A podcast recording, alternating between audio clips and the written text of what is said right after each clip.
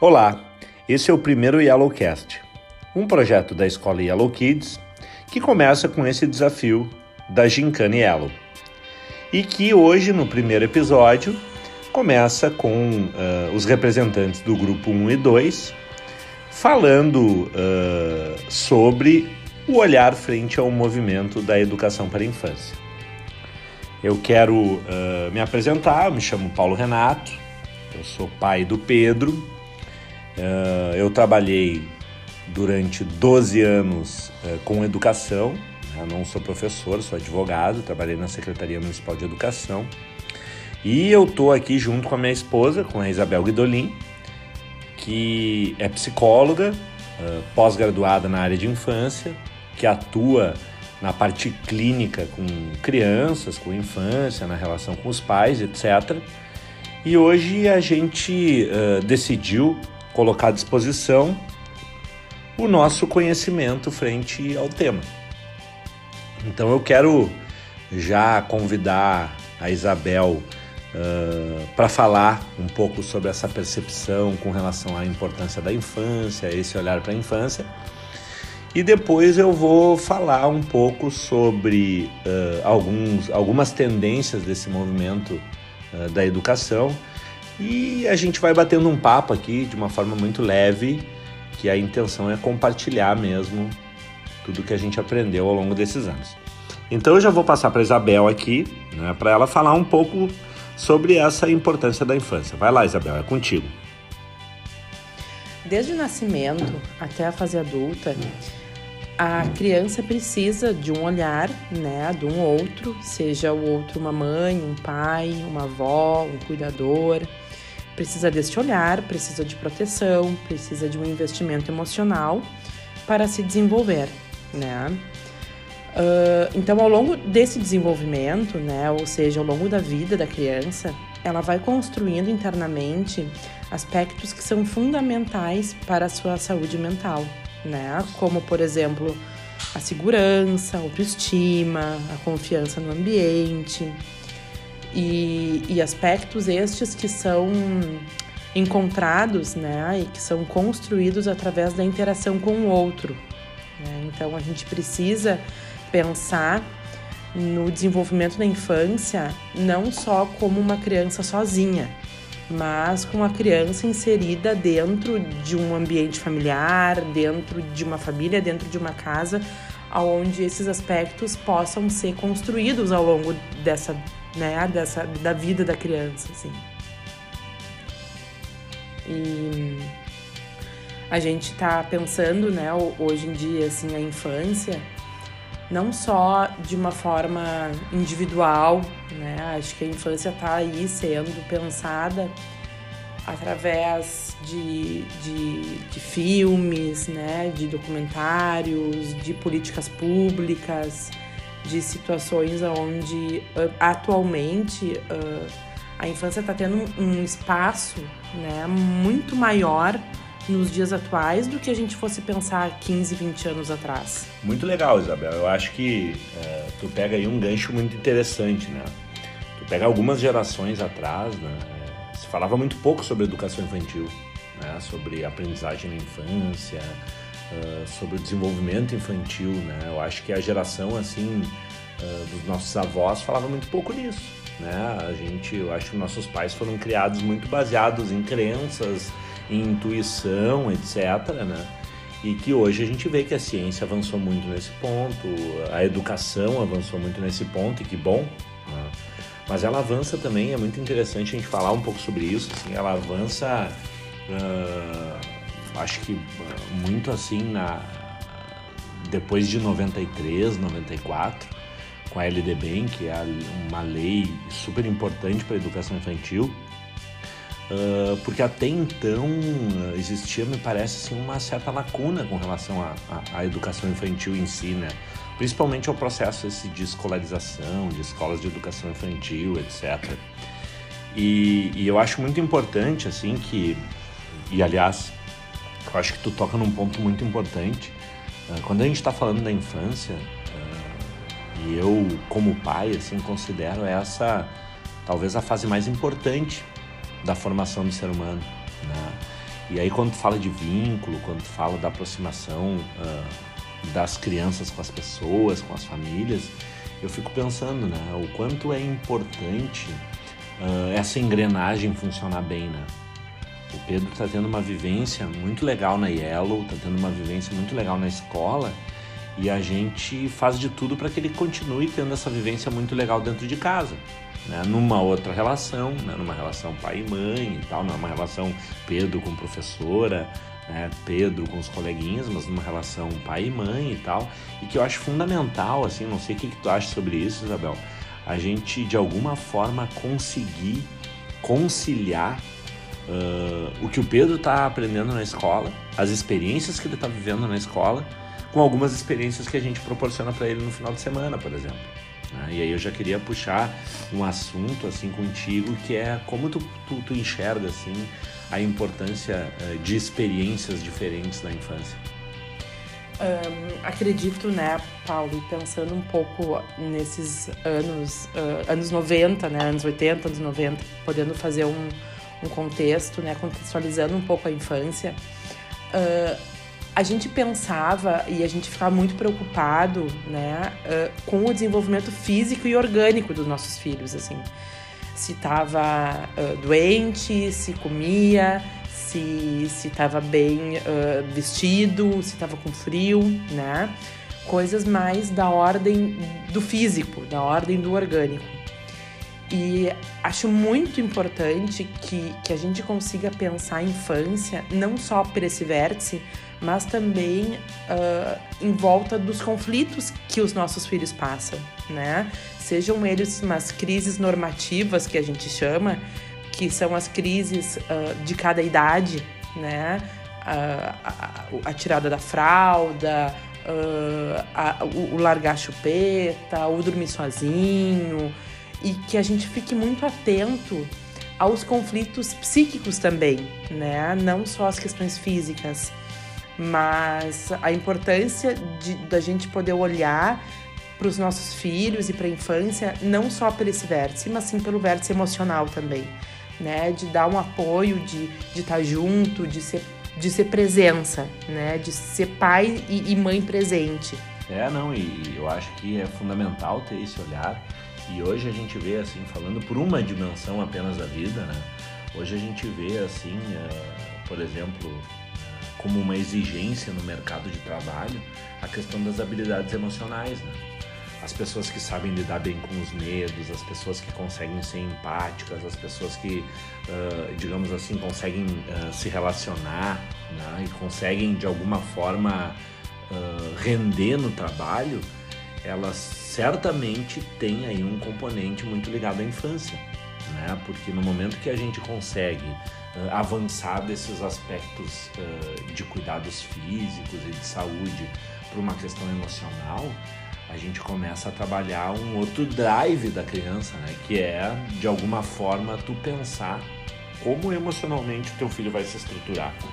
Sim, e, e, e, de quem, né, que, que ele vai se tornar. E quem que ele vai se tornar e de que maneira que a gente, como pai e mãe, vai construir esse adulto que lá na frente vai nos dizer como foi a infância, né? E o que eu acho super legal, assim, aí eu acho que puxando também para o nosso tema, assim, falando um pouco da Yellow Kids, né?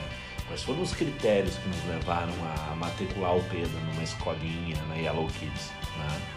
Uh, eu lembro que uh, quando eu trabalhava na Secretaria Municipal de Educação, os critérios que a gente utilizava lá para ver se uma escolinha estava adequada ou não era se ela tinha uma proposta pedagógica, se ela cumpria aquela proposta pedagógica, uh, se ela tinha materiais pedagógicos, brinquedos, etc., se ela era limpa, se a comida era adequada, se o cardápio era nutricionalmente uh, bom, adequado para a infância, se tinha um bom relacionamento entre as professoras, com as professoras, entre as professoras com os pais, né? E eu lembro muito bem assim que esses critérios eles uh, eram uh, bem objetivos assim, era fácil de tu avaliar isso. E na Yellow a gente vê um pouco de tudo isso, né, Bel? A gente vê uh, os profissionais felizes ali, todo mundo feliz, brincando, né? É, quando a gente foi, foi na festa junina, assim, foi muito legal ver todo mundo engajado da escola e tal, e todo mundo sabendo o nome do teu filho, mesmo as que não são professoras, etc. Tu vê uma diretora super engajada e super presente. Porque a, a questão da escolha, né, também acho que muitos pais têm uma tendência de escolherem a escola uh, pela uma, uma, uma, posição geográfica, né? Assim, ou pela sua, perto da sua casa, ou perto do seu trabalho. E a gente pode pensar e a gente entende, uh, né, Paulo, assim, que, que a nossa escolha pela Yellow, que é longe, muito longe da nossa casa, uh, não se passa por aí, né? Que quem tem que fazer o esforço de poder ir, de buscar, de sair mais cedo, é a gente, né? E não uh, colocar o Pedro em, em, alguma escola que, que estava fácil, que seria de fácil acesso é, pra gente. Isso que eu acho mais legal, assim, né? A gente tá falando em algum momento, assim, como psicóloga, em algum momento com alguém que trabalhou com educação infantil, mas quando a gente se coloca no lugar de pai, é que a gente percebe mesmo uh, a importância de tu ter uma escola bem organizada, de tu ter uma proposta pedagógica como essa da Pickler e a gente percebe no Pedro assim todos os dias né, o quanto isso está fazendo bem para ele, o quanto isso está fazendo com que ele muitas vezes ouse, com que ele muitas vezes se arrisque, né, que são uh, questões muito importantes assim para a infância. E eu acho que tu toca muito bem, assim, Isabel. Eu acho que se, eu, se a gente pegar ali o nosso círculo de amigos e a gente perguntar para eles quais foram os critérios que eles escolheram na escola, as escolinhas de educação infantil, uh, os critérios eles vão variar se é perto de casa ou perto do trabalho, se a cozinha é limpa e a comidinha é boa. Né? Pelo preço. Pelo turno, se dá para ficar das 8 da manhã até as 6 da tarde, etc. E pelo preço. Uhum. Né? E aí eu acho que tem um, um, grande avanço que tem que ser feito ainda na educação infantil, que é a conscientização dos pais acerca da importância da proposta pedagógica, desse ambiente saudável para os filhos. Porque pensando, né, Paulo, assim, tendo um entendimento do psíquico, né, da, da, da parte psicológica, que é o que rege, né, a nossa vida, a gente vai pensar sobre, sobre uma criança e a gente vai ver na adolescência, né, como que ela foi na infância e na fase adulta como que ela foi na adolescência. Então, uma fase tá sobreposta à outra. A gente precisa investir nos nossos filhos e a gente precisa investir na infância enquanto prevenção, né? Enquanto prevenção de, de, de doenças, enquanto prevenção de, de de doença ou, ou, ou, saúde de sociedade enquanto, enquanto ser humano, né? Assim, porque não adianta a gente poder querer que, que os nossos filhos se tornem adultos uh, empáticos, adultos uh, bem-sucedidos, né? E eu falo de, uma, de, de ser bem-sucedido não só uh, financeiramente, mas bem-sucedido na vida, né? Que um adulto consiga fertilizar amizades, trabalho, né, família, e que isso depende de como ele foi na infância, de como ele foi cuidado, de como ele foi uh, visto, como ele foi olhado, como ele foi investido. Então a questão da infância ela tem um papel fundamental para o adulto que ele vai se tornar. Agora tem um outro desafio, né, Isabel, que é a gente encontrar depois da Yellow Kids, né, eh, uma escola que dê conta disso no, no ensino fundamental né? Porque aí vem um outro uh, grande dilema, né? E é um dilema que a gente vivia lá na Secretaria Municipal de Educação. Eu acho que uh, a maioria das redes e dos sistemas de educação vivem hoje é que o aluno na educação infantil está sendo incentivado a ter experiências, a conviver com outro, a, a, se relacionar com outro, com o planeta, etc. E aí, quando ele chega no ensino fundamental, o recado que a gente está passando é outro, né? Agora acabou a brincadeira. Né? Agora tu só vai brincar na hora do recreio. Uhum. E agora tu vai ser enfileirado, né? Tu vai uh, ter que andar de uniforme, enfileirado. E tu vai ter conteúdos com uma professora. E depois tu vai ter vários conteúdos com vários professores. E tu vai ter que ser moldado, encaixado, etc. para trabalhar num modelo de mercado que não existe mais. Né? Que é esse modelo, a educação ela está muito baseada nesse modelo industrial, nesse modelo fabril, que todo mundo tem que aprender do mesmo jeito, a mesma coisa. E que na educação infantil é, outra, é outro vértice, como tu disse, né? Porque eu tenho visto muitos pais que chegam no consultório muito angustiados com como que, que os filhos uh, vão ser uh, no futuro, né? Se eles vão ser pessoas bem-sucedidas, se vão ganhar bem, se vão trabalhar, se vão uh, seguir, né, um desejo dos pais. E isso eu tento mostrar para eles, assim, de que não, que o desejo não é do pai e da mãe, o desejo tem que ser do menino, da menina, tem que ser da pessoa, da criança, né, e não deles. Então essa questão de encontrar escolas, né, que, que trabalhem com autonomia, com o jeito de cada um, né, respeitando as diferenças, é, é, um, é um desafio, né, podendo pensar hoje assim no que temos à disposição hoje em dia, né. Sim, eu lembro que uh, na Secretaria de Educação a gente brincava muito, né? que as universidades elas tinham que uh, aprender um pouco com as escolas de educação infantil, né?